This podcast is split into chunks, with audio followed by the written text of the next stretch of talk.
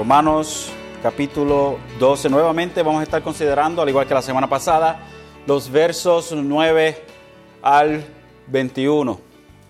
Y dice así la palabra del Señor. El amor sea sin hipocresía, aborreciendo lo malo, aplicándoos a lo bueno. Ser afectuosos unos con otros, con amor fraternal, con honra. Daos preferencia unos a otros. No seáis perezosos en lo que requiere diligencia, fervientes en espíritu, sirviendo al Señor, gozándoos en la esperanza, perseverando en el sufrimiento, dedicados a la oración, contribuyendo para las necesidades de los santos, practicando la hospitalidad, bendecir a los que os persiguen, bendecid y no maldigáis. Gozaos con los que se gozan y llorad con los que lloran. Tened el mismo sentir unos con otros. No seáis altivos en vuestro pensar, sino condescendiendo con los humildes. No seáis sabios en vuestra propia opinión. Nunca paguéis a nadie mal por mal. Respetad lo bueno delante de todos los hombres. Si es posible, en cuanto de vosotros dependa, estar en paz con todos los hombres. Amados, nunca os venguéis vosotros mismos, sino dar lugar a la ira de Dios, porque escrito está, mía es la venganza, yo pagaré, dice el Señor. Pero si tu enemigo tiene hambre, dale de comer, y si tiene sed, dale de beber, porque haciendo esto, carbones encendidos amontonará sobre su cabeza. No seas vencido por el mal, sino vence con el bien. Gracias, Señor. Que en esta tarde seas tú hablando a cada uno de los que estamos aquí presentes a través de tu palabra, Señor. Yo simplemente soy un siervo inútil. Haz conforme a tu voluntad, oh Señor. Gracias.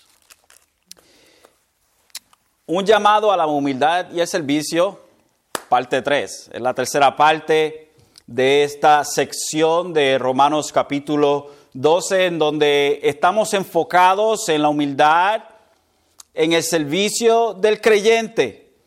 No simplemente el servicio del creyente en, en lo que eh, atañe a lo que son los otros creyentes sirviendo a otros creyentes, pero también reflejado con los que no son creyentes. Y la vida, la vida del creyente es marcada por un, lo que diríamos, un, un cambio de servicio. Un cambio de servicio. En un tiempo atrás éramos servidores de Satanás y del pecado, sirviendo a nuestros deseos, buscando cómo avanzar nuestra propia causa y inventando nuevas formas de cómo poder satisfacer nuestro ego. O sea, una vida bien egocentrista. Sin embargo, ahora hemos sido trasladados del reino de la muerte y de las tinieblas al reino de la luz, de la vida, y ya no somos servidores de Satanás ni del pecado ni de nuestros deseos, sino que somos servidores de nuestro Señor Jesucristo. Fuimos hechos libres de la esclavitud del pecado en servicio de nosotros mismos hacia la libertad que encontramos en Cristo Jesús. Pero lo grandioso de la libertad que tenemos y que encontramos en Jesucristo, mis queridos hermanos, es que nos lleva a servir. La libertad que encontramos en nuestro Señor Jesucristo nos lleva a nosotros a servir. Salimos de una esclavitud a un amo que con lo que nos pagaba era con la muerte y ahora hemos sido trasladados a un amo al cual nos da vida y vida en abundancia solamente en Jesucristo. Somos servidores de Cristo, pero este servicio no solamente se manifiesta en nuestra proclamación del Evangelio o en nuestra devoción personal, sino que también se, se manifiesta en nuestro servicio a nuestros hermanos en Cristo y aún más, también servimos a Dios a través de nuestra correcta interactuación con los que no son creyentes.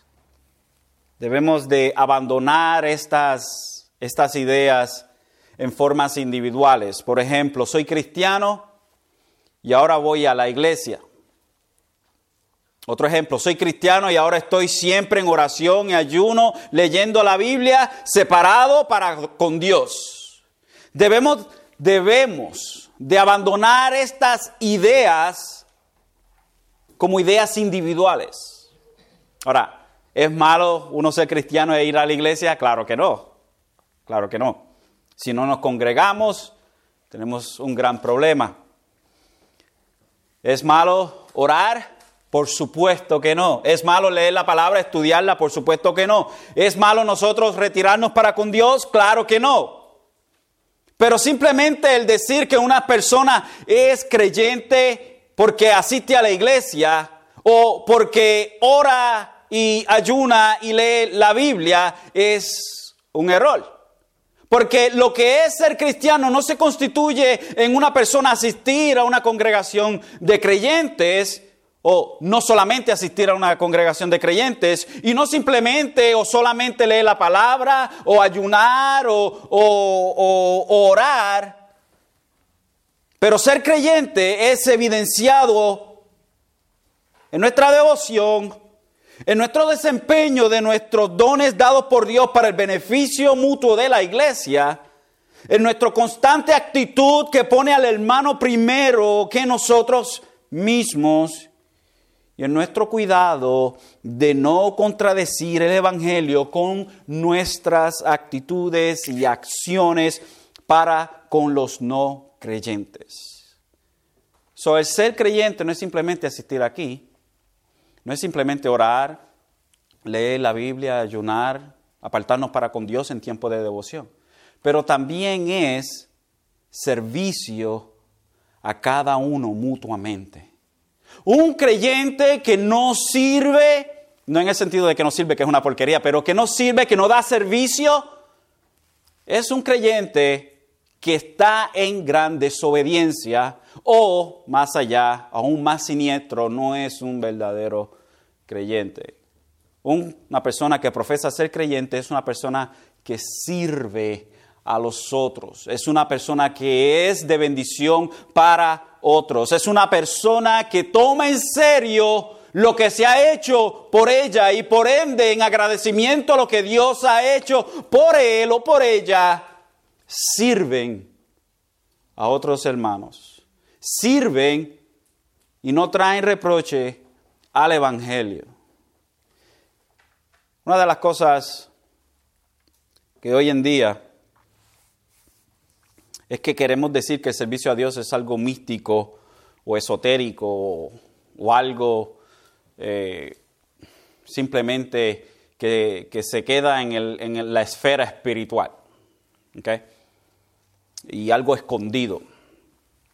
Sin embargo, es la práctica evidente de lo que Dios nos dice a nosotros en su palabra, lo que evidencia a un creyente. Nosotros podemos decir que oramos mucho, podemos decir que ayunamos, mire, que estamos trepados en el monte, aleluya. Right? Sin embargo, esto no es lo que hace un creyente. No es estar trepado en el monte allá, como dicen, no es estar ahí, boa, Biblia, oración y ayuno, right? Boa, boa, boa. No.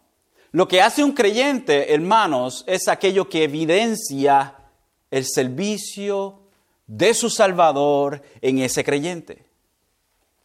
Jesucristo vino no a ser servido, pero a servir y como tal, entonces, el gran servidor, quien fue Jesucristo mientras su ministerio, nosotros de igual manera debemos servir. Nosotros no estamos aquí para ser servidos o con la actitud de ser servidos, pero con la actitud de nosotros servir. Una de las cosas que creo que nosotros como creyentes hemos, hemos olvidado y hemos echado atrás es la idea de que nosotros hemos dejado de ser de nosotros mismos. O sea, esa actitud egocentrista se supone que ya no esté en nosotros, que se supone que ya haya quedado atrás. Sin embargo, si usted oye lo que se mueve en los, en los aires, por ponerlo de esa manera, lo que se mueve en el ámbito, el, el, diríamos, el evangelio que se predica hoy en día es un evangelio antropocéntrico, o sea, centralizado en el hombre, yo, yo y yo y yo.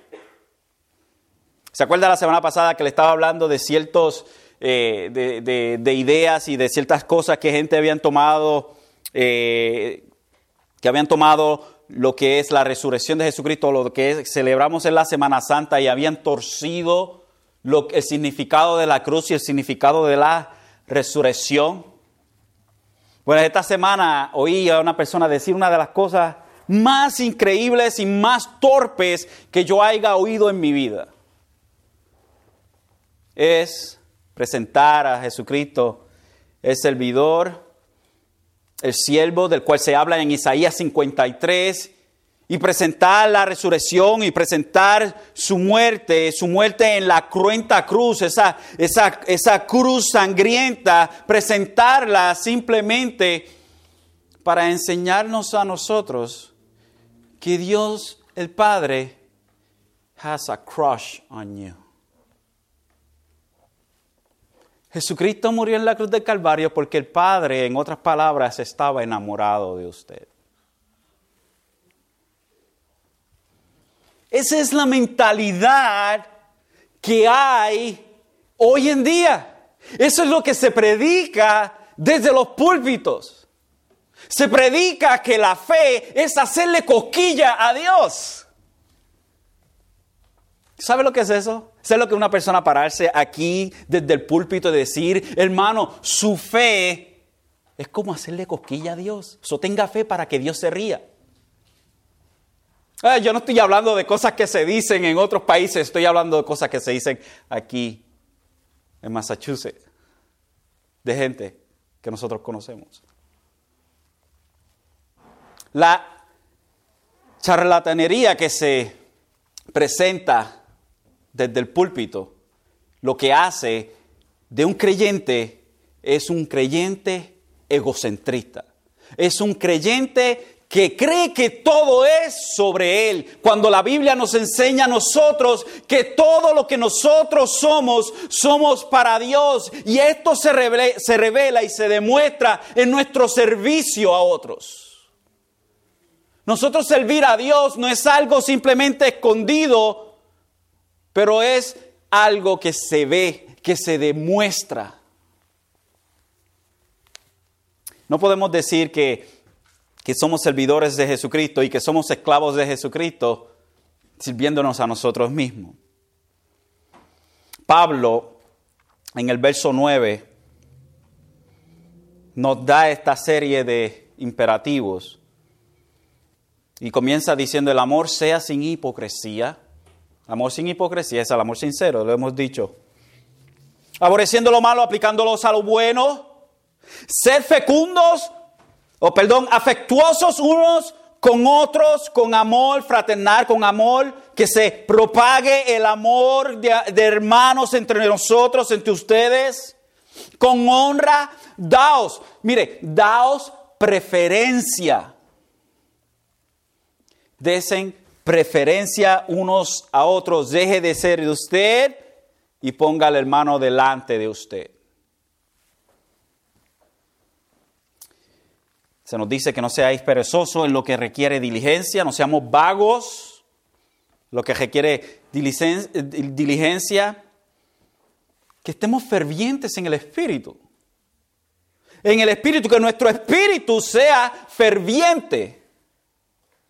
Que, no simplemente vayamos simplemente como la olas del mar subiendo y bajando. Ah, hoy tengo que servir. Ah, hacer esto por el hermanito. ¿Qué se puede hacer? No, que seamos fervientes, que haya un fuego en nosotros por hacer las cosas para con Dios. Dice gozándoos en la esperanza, perseverando en el sufrimiento, dedicados a la oración. Gozándoos en la esperanza. ¿Qué esperanza? La esperanza que tiene el creyente. ¿De? De que algún día volverá Jesucristo y nosotros, los que vivimos, seremos transformados. Y aquellos que murieron serán resucitados. Aquellos que murieron en Cristo, que duermen, la Biblia usa ese, ese tipo de lenguaje de todo creyente que ha muerto como de una persona que duerme. Nosotros tenemos una esperanza, es una esperanza viva, la cual no se corrompe, la cual nadie se puede robar, la cual es guardada esperando su revelación. Hermanos, tenemos una esperanza, no como el mundo. El mundo no tiene esperanza. El mundo dice, hoy, hoy quizás, maybe, quién sabe, a lo mejor, eso espero. Sin embargo, nosotros, la palabra nos dice a nosotros que tenemos una esperanza viva, segura. ¿Es garantizado por el hombre? No, por eso es que es segura, porque no es garantizada por el hombre, es garantizado por Dios. Y Dios no miente, Dios no se contradice. Esa esperanza que nosotros tenemos es en Dios y no en nosotros. Y la gloria sea Él. Se nos dice también perseverando en el sufrimiento, aguantando en el sufrimiento. Es como aguantar la presión de una pesa en el pecho de cientos de libras aguantando la presión del sufrimiento. ¿Quién dijo que no íbamos a sufrir? ¿A cuántos aquí se le dijeron, ven a Jesucristo para que resuelva tus problemas? Y usted se ha encontrado de que ahora que está en Jesucristo tiene más problemas que nunca. Se van en contra de usted. O le dicen loco. O le dicen un sinnúmero de cosas. Y usted ve al, que está haciendo las cosas torcidas prosperar mientras usted quiere ser fiel a Dios y ve cómo se hunde cada día más. Sin embargo, como nuestra esperanza no está aquí, nuestra esperanza no es en lo que nosotros estamos viendo alrededor de nosotros, nuestra esperanza está en Jesucristo. Nosotros aguantamos en el sufrimiento perseveramos en el sufrimiento porque simplemente somos peregrinos en esta tierra. Somos peregrinos, hermanos, somos extranjeros en este lugar, por ende entonces no miramos a lo que hay aquí, sino que miramos a lo que Jesucristo prometió. Nuestra fe está puesta en Dios, nuestra confianza está puesta en Dios. No como hoy en día que se dice, que si nosotros, que nosotros tenemos que tener una, fe grande, que tenemos que tener una fe y tener una fe y tener una fe y, y qué fe. ¿Qué es fe? Creemos que la fe es un individuo. La fe es confiar en Dios, en lo que Dios ha dicho en su palabra. Eso es fe. Hemos hecho de la fe un objeto de fe. En lenguaje popular, ¿qué embeleco es ese? ¿Qué revolú es ese? La fe no es un individuo. Nosotros depositamos nuestra fe en Dios. La fe es una acción. Es algo que nosotros hacemos nosotros confiamos, nos abandonamos en los brazos de las promesas de nuestro Señor. Nuestra esperanza está en los cielos, nuestra esperanza es nuestro Señor, nuestra esperanza es la promesa de la resurrección. Nuestra esperanza, hermanos, no está aquí en este mundo. Se nos dice dedicados a la oración. Dedicados a la oración. No casualmente no una vez al mes, no dedicados a la oración. Y luego en el verso 13 se nos dice, contribuyendo para las necesidades de los santos, practicando la hospitalidad. ¿Cómo nosotros podemos contribuir para las necesidades de los santos? Practicando la hospitalidad. Cuando haya necesidad, que estemos presentes. Se nos dice bendecir a los que os persiguen. ¿What?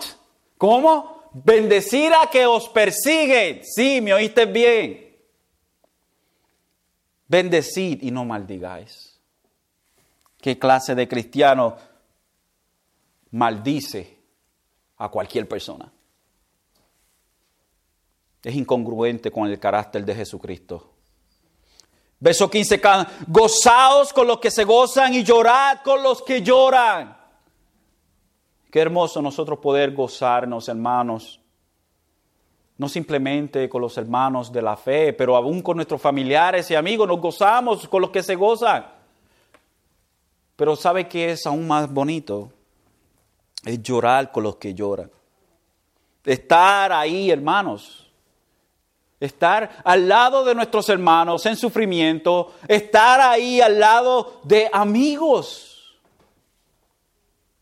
compañeros de trabajo, familiares que no conocen a Dios y, y aún llorar con ellos. Verso 16, tener el mismo sentir unos con otros. No seáis altivos en vuestro pensar. No seáis altivos en nuestro pensar, que no seamos orgullosos en nuestros pensamientos, hermanos, sino condescendiendo con los humildes, ¿Cómo es que nosotros no somos altivos en nuestro pensamiento? Condescendiendo con los humildes. Y luego se nos dice, no seáis sabios en vuestra propia opinión. No te creas algo que no eres. Y ahora el verso 17. Nunca, y aquí, y aquí, el, y aquí el apóstol Pablo se enfoca más o se concentra más en la relación de los creyentes con los que no son creyentes. No, no, necesariamente tenemos que conocer a las personas, o sino nuestra relación con el mundo en general puede incluir amigos, compañeros y lo que sea, o puede incluir desconocidos nuestra relación con los que no están en Cristo. Ese es el enfoque en estos siguientes versos. Nunca, se nos dice el verso 17, nunca paguéis a nadie mal por mal. Nunca paguéis a nadie mal por mal. No le hagan mal al que, a aquel que le hace mal. Y luego nos dice más adelante, respetar lo bueno delante de todos los hombres. En primera de Tesalonicenses 5.15, Pablo nos dice lo mismo, mirad que ninguno devuelva a otro mal por mal, sino procurad siempre lo bueno los unos para con los otros y para con todos. Y esto no simplemente nos habla de que nosotros no paguemos mal con mal a los que están en la familia de Dios, pero también a los que nos hacen mal y, Entendemos que hay veces que aún dentro de la familia de Dios hay personas que le hacen mal a otros. Y esto no es un carácter de un cristiano. Pero la mayoría de las veces el mal viene de afuera. Nunca paguéis a nadie mal por mal. Que nuestra retribución al mal que se nos haga a nosotros no sea mal. Respetar lo bueno delante de los hombres, de todos los hombres. So, aquello que se considera bueno delante de la sociedad, que sea respetado. O sea, no vayamos violando las leyes. No vayamos nosotros siendo eh, como estas personas que, que siempre están haciendo lo posible para enojar a todos. Primera de Pedro 3.9 se nos dice, no devolviendo mal por mal o insulto por insulto, sino más bien bendiciendo porque fuisteis llamados con el propósito de heredar bendición. Y Proverbios 20.22 se nos dice, no digas yo pagaré mal por mal, espera en el Señor y Él te salvará. ¿Qué más claro que eso? El verso 18, si es posible, y es bien importante que, Pablo hizo esta aclaración, aclaración. Si es posible, en cuanto de vosotros dependa, estar en paz con todos los hombres. Muy importante. Y hoy en día uno de los más grandes problemas en la iglesia es la disposición de comprometer los principios del Evangelio por una supuesta paz para con todos. Parte de la iglesia ha dado su brazo a torcer en cuestiones que hoy son tópicos calientes en los medios sociales, como la cuestión de la, homosexualidad. Muchas iglesias han, han abrazado el hecho de que hay cristianos homosexuales.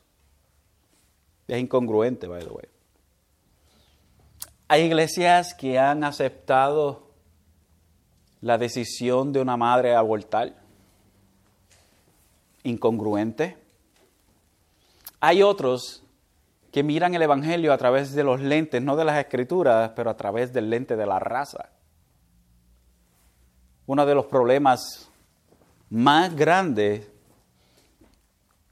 en la iglesia, entre las iglesias anglosajonas y las iglesias afroamericanas, es la idea de que el hermano que es de color blanca no puede decir nada malo del hermano de piel negra. Porque eso es racismo. Mirando a través del lente de raza en vez del lente de la palabra. So, si un hermano que es de, de tez blanca llama a, a capítulo a un hermano de piel negra, eso es racismo. Y esto no debe ver nada en absoluto en la iglesia. La iglesia no está formada en bases de raza y si venimos a, entender la cuestión de las razas, en realidad no hay tal cosa como razas. Hay gente que tienen piel más oscura que otras. Y esto se debe a que Dios en su, en su, wow, increíble eh, sabiduría, Permitió que algunos tuvieran o hizo que algunos tuvieran eh, tez más oscura para que pudieran adaptarse a las condiciones del clima. Increíble, porque es que casi todos los que son de África son de tez oscura. El sol ahí está fuerte y eso les protege. Eso no le hace otra raza. Eso les, les hace con una tez diferente. Pero en la iglesia no se ven las cosas a través del lente de raza, sino que se ven las cosas a través del lente de la Biblia. Sin embargo, Pablo no nos habla de comprometer el Evangelio, porque esto sería o haría el Evangelio solo una buena idea. Se sujeta a las opiniones de individuos sino que Pablo evidentemente o obviamente se refiere a todo aquello que no traiga reproche al Evangelio de Jesucristo o lo contradiga. So, cuando Pablo dice, si es posible, mientras esto no contradiga el Evangelio, mientras esto no traiga reproche el Evangelio, en cuanto a vosotros dependa, estad en paz con todos los hombres. En el nombre de paz hemos comprometido, hermano, en el nombre de paz, en el nombre de que no, no haya alguien que diga algo, algo malo de nosotros, hemos comprometido el Evangelio. Por eso es que todo el mundo dice que es cristiano ahora. Usted váyase de aquí y pregúntele a la gente, ¿tú eres cristiano? Por lo menos siete de cada diez personas le va a decir que sí. Le va a decir que sí. ¿Por qué es así? ¿Por qué una persona que no es creyente se considera creyente, si las, si las boundaries o las, las, ¿cómo se dice eso en español? Las fronteras entre el Evangelio y el mundo son tan grandes. No se supone que alguien se quiera o se crea creyente si verdaderamente el Evangelio se predica.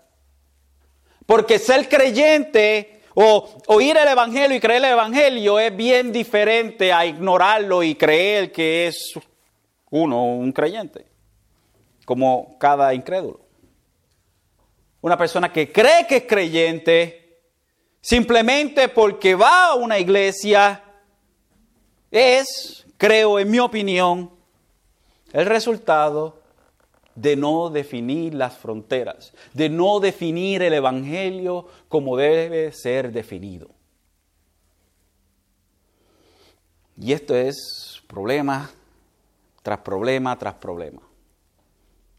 Hay gente que dicen, yo soy cristiano porque alguien oró por mí o porque yo pasé al frente y repetí la oración de, de Juancho.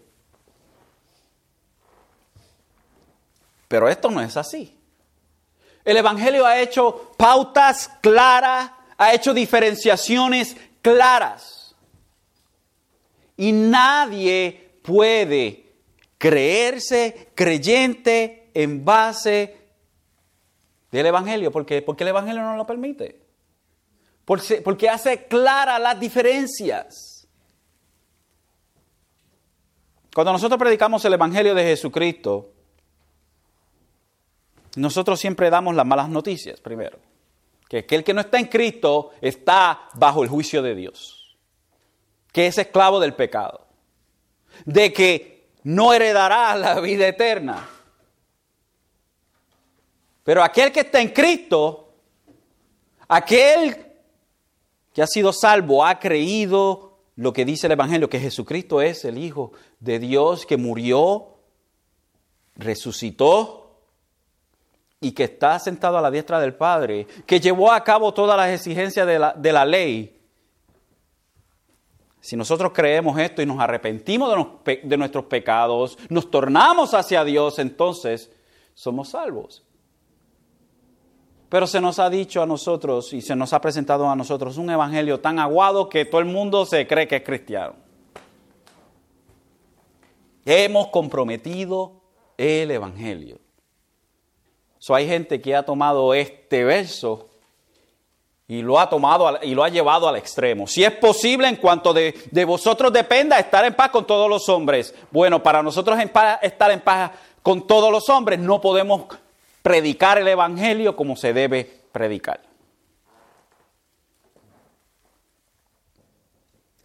entonces, ¿de qué nos está hablando este verso? Bueno, el verso nos está hablando a nosotros de lo que, lo que sea posible, en cuanto de vosotros dependa estar en paz con todos los hombres, todo menos comprometer el Evangelio. Nosotros podemos estar en paz con los hombres sin comprometer el Evangelio. Y cuando el Evangelio está delante o entre medio de la paz, no va a haber paz. ¿Por qué habían tantos creyentes que murieron en el, o que han muerto a través de la historia de la iglesia? Tantos mártires. Muchos de ellos buenos ciudadanos, que eran grandes ciudadanos de, de los países donde vivían. Por el Evangelio. Por el Evangelio. Muchos de los ciudadanos que están muriendo en diferentes países ahora mismo, que están siendo quemados vivos en otros países, son excelentes ciudadanos, son excelentes vecinos. Pero ¿qué es aquello que hace la diferencia y en vez de traer paz, trae guerra? Es el, el Evangelio. En este país, entonces, nosotros podemos decir que en cuanto a lo que nosotros dependa, estar en paz con todos los hombres. Por ahora. Porque va a llegar el momento en donde hay gente que simplemente por el hecho de que somos creyentes, verdaderos creyentes en Jesucristo, se nos van a tirar encima y vamos a tener guerra con los hombres. Si es posible, que haya paz. Seamos buenos ciudadanos. No le robemos al, vecino. No le, hagamos, no le hagamos mal a nadie. Que no se hable de nosotros diciendo verdades que contradicen el Evangelio. Sino que todo lo que se diga de nosotros, que se diga mintiendo. De todas aquellas cosas malas que se digan de nosotros, que se diga mintiendo. No le demos ocasión al diablo de hablar. No le demos ocasión. No presentemos la oportunidad no presentemos la oportunidad de que alguien diga, y eso, que eres cristiano.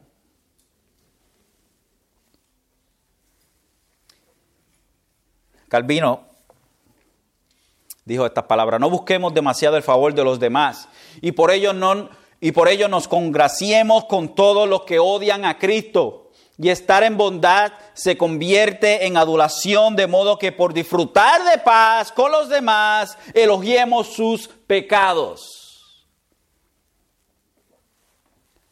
So, otro, otra cara de esto es que nosotros activamente no estamos reprochando el Evangelio o trayendo reproche al Evangelio, pero a la misma vez que cuando llame o cuando sea necesario, nosotros no podemos ser copartícipe del pecado de otros.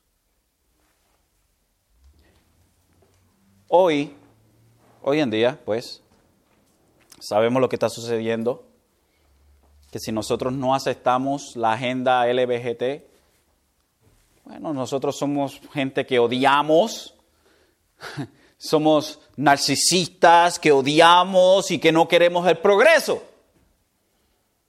¿Por qué? Porque nosotros como creyentes no podemos aprobar esa conducta. Porque es pecado. Tampoco podemos aprobar la conducta de un adúltero, la conducta de un pillo, no podemos aprobarla, podemos, podemos hacer nuestras fronteras claras. Ahora, eso no quiere decir que nosotros no vamos a tener amistades en este mundo, porque si no vamos a tener que salir de este mundo. Vamos a tener que irnos a otro planeta. No, hermanos, la idea es que cuando sea necesario, que se sepa que nosotros somos creyentes. Y si por la cuestión del Evangelio o por por, haber sido nosotros traídos a Dios, por su gracia y misericordia, causa esto incomodidad en otras personas, que así sea. Pero que no sea porque nosotros estamos trayendo reproche al Evangelio. Tenemos que nosotros guardarnos de que se hable mal de nosotros con razón. Pero tampoco podemos aprobar el pecado de otros. Tenemos que hacer esa diferenciación. Podemos hacer las cosas claras. Y si esa persona, después de que nosotros digamos, mira, yo no apruebo esto que tú estás haciendo, quiere seguir haciendo amigos de nosotros, familiar no tiene de otra si va a seguir siendo nuestros familiares. Pero si, si, si, si quieren seguir teniendo nuestra amistad o nosotros queremos seguir teniendo su amistad, pues no es la diferenciación tiene que ser hecha. Que no digan, oye, yo no sabía que tú eras cristiano. Oh, sí, yo he sido cristiano hace ya como 15 años. ¿What? Y nadie se dio cuenta de que era cristiano. El verso 19 dice, amados, nunca os venguéis vosotros mismos, sino da lugar a que a la ira de Dios.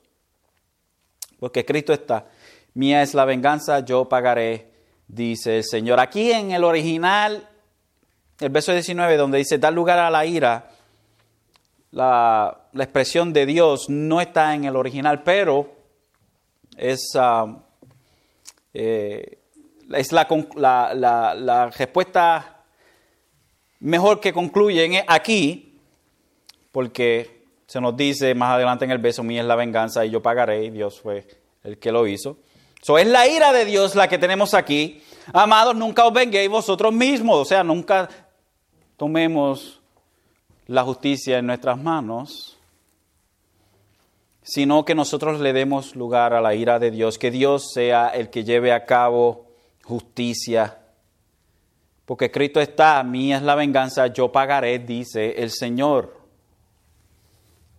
Fue Jesús mismo quien, quien a pesar de ser objeto de sufrimiento, el sufrimiento más profundo y el sufrimiento más injusto, porque Él fue el único que nunca pecó.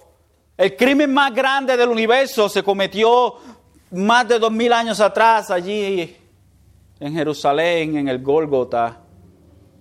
Sin embargo, Jesucristo gritaba, Padre, perdónanos porque no saben lo que hacen. Jesucristo pudo haber dicho desde ahí, tenía todo el poder de decir, Padre, fulmínalos, a todos. Sin embargo, Él no hizo eso porque había un plan desde antes de la fundación del mundo. Jesucristo fue juzgado injustamente, por injustos. Y en vez de vengarse, se entregó a aquel que juzga con justicia. Primera de Pedro 2, 23 dice, a quien cuando le ultrajaban, no respondía ultrajando, cuando padecía, no amenazaba, sino que se encomendaba a aquel que juzga con justicia. Wow, el cual no cometió pecado ni engañó alguno, ni, ni engaño alguno se halló en su boca. Salmo 137, perdón, Salmo 37 es un salmo del 1 al 17. Déjame leerle algunos versos. Es un salmo de David. Dice, no te irrites a causa de los malhechores. No tengas envidia de los que practican la iniquidad. Porque como la hierba pronto se secará y se marchitarán como la hierba verde. Confía en el Señor y haz el bien. Habita en la tierra y cultiva la fidelidad. Mire todas las figuras que se utilizan aquí en este salmo. Pon tu delicia en el Señor y Él te dará las peticiones de tu corazón. Encomienda al Señor tu camino, confía en Él, que Él actuará. Hará resplandecer tu justicia como la luz y tu derecho como el mediodía. Confía callado en el Señor y espérale con paciencia. No te irrites a causa del que prospera en su camino por el, por el hombre que lleva a cabo sus intrigas. ¿Cuántos nosotros hemos sido frustrados por esto?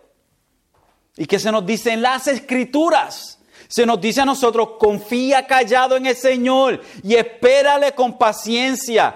Hermano, no se irrite a causa del que prospera en su camino, por el hombre que lleva a cabo sus intrigas. Deja la ira y abandona el furor. No te irrites, solo harías lo malo. Porque los malhechores serán exterminados, mas los que esperan en el Señor poseerán la tierra. El verso 10 dice, un poco más y no existirá el impío. Buscarás con cuidado su lugar, pero no, lo no estará allí. Mas los humildes poseerán la tierra y se deleitarán en abundante prosperidad. El impío trama contra el justo y contra él rechinan sus dientes. El Señor se ríe de él porque ve su día, que su día se acerca.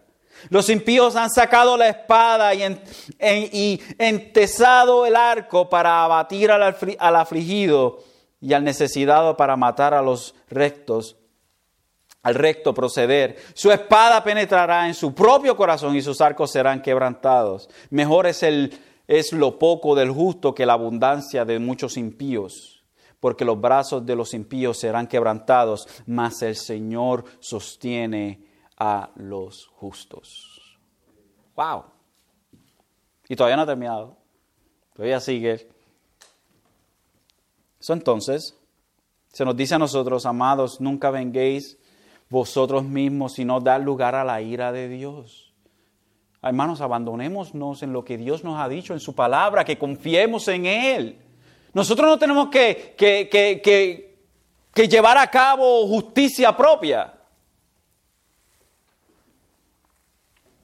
El verso 20 dice, pero si tu enemigo tiene hambre, dale de comer, si tiene sed, dale de beber, porque haciendo esto, carbón encendido se amontonará sobre, tu, sobre su cabeza. ¿Y qué rayos quiere decir eso? ¿Qué quiere decir el hecho de que uno le dé al enemigo de comer cuando tiene hambre, de beber cuando tiene sed? ¿Qué quiere decir amontonar carbones encendidos sobre su cabeza? Es una costumbre que hacían los egipcios, en donde ellos se, en forma de vergüenza, se ponían en su cabeza unos carbones encendidos calientes para enseñarle a todo el mundo de la vergüenza de ellos. Amontonar carbones encendidos en la cabeza de una persona es avergonzar a esa persona. ¿Y cómo avergonzamos a aquel que nos hace el mal? Aquel que se ha hecho enemigo de nosotros. ¿Cómo nosotros podemos vengarnos, hermanos? Finalmente, este es el truco. Dale de comer cuando tenga hambre. Dale de beber cuando tenga sed. Cuando necesite ayuda, ayúdale. Llora con él cuando llore. Todo esto, hermanos, lo que hace es avergonzar a nuestro enemigo. No es decir, deja que yo lo coja. No, no, no. Es alimentarle cuando esté necesitado. Es darle cuando tenga sed. Hacemos todo lo contrario a lo que el mundo esperaría. En vez de odio pagamos con amor. Y esto produce en el ofensor vergüenza. Wow. Pablo toma esta cita de Proverbios 25, 21 al 22, donde dice, si tu enemigo tiene hambre, dale de comer pan, y si tiene sed, dale de beber agua, porque así amontonará brasas sobre su cabeza y el Señor te recompensará. El verso 21 dice Pablo, no seas vencido por el mal, sino con el bien. Y este verso lo que hace es explicar el verso anterior. ¿Cómo nosotros vencemos al mal? Con el bien. Con el bien. No seas vencido por el mal, no caigas en la trampa de tratar de vengarte en contra de aquel que se considera tu enemigo y que te ha hecho mal. No, no, no. Paga con el bien. Porque esto trae vergüenza a esa persona. El alma más efectiva de nosotros en contra de aquel que nos hace daño es hacer el bien.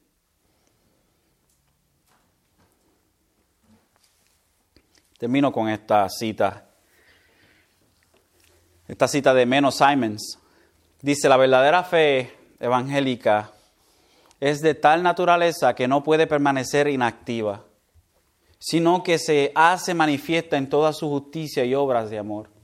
Muere a la carne y a la sangre, destruye todas las concupiscencias y deseos prohibidos, busca, sirve y teme a Dios de todo corazón viste al desnudo, alimenta al hambriento, conforta al afligido, alberga al pobre, ayuda y consuela a todos los oprimidos, devuelve bien por mal, sirve a aquellos que la injurian, ora por los que le persiguen, enseña, amonesta, reprueba con la palabra del Señor, busca lo que está perdido, venda lo que está herido, sana lo que está enfermo, preserva lo que está sano. La persecución, el sufrimiento y la ansiedad que le sobrevienen por amor a la verdad del Señor es para ella un gozo glorioso y un consuelo. Hermanos, lo que acabamos de ver nosotros en este capítulo es nuestra vida práctica en el Señor cómo se lleva a cabo lo que nosotros somos en Cristo dentro de la iglesia, sirviendo con los dones que Dios nos ha dado a cada uno de nosotros, sirviendo Dios, en, Dios con cada, para cada uno de los hermanos en sus necesidades, en no tratar de hacernos mejores que nuestro hermano, en no humillar a nuestro hermano a poner a nuestro hermano delante de nosotros y en las relaciones con los que están afuera, que no traigamos reproche al Evangelio, que podamos estar en paz en lo que se pueda, sin, sin, sin echar a un lado lo que nos enseña el Evangelio. Hermanos, es pagar con bien a aquellos que nos hacen mal después de haber aprendido las grandes verdades del Evangelio y cómo Dios nos salva a nosotros y cómo Dios nos preserva en Él y cómo Dios ha hecho todo esto para la gloria de su nombre, ¿qué más podemos decir nosotros? Aleluya, gloria a Dios. A Él sea la gloria por siempre y para siempre. Amén.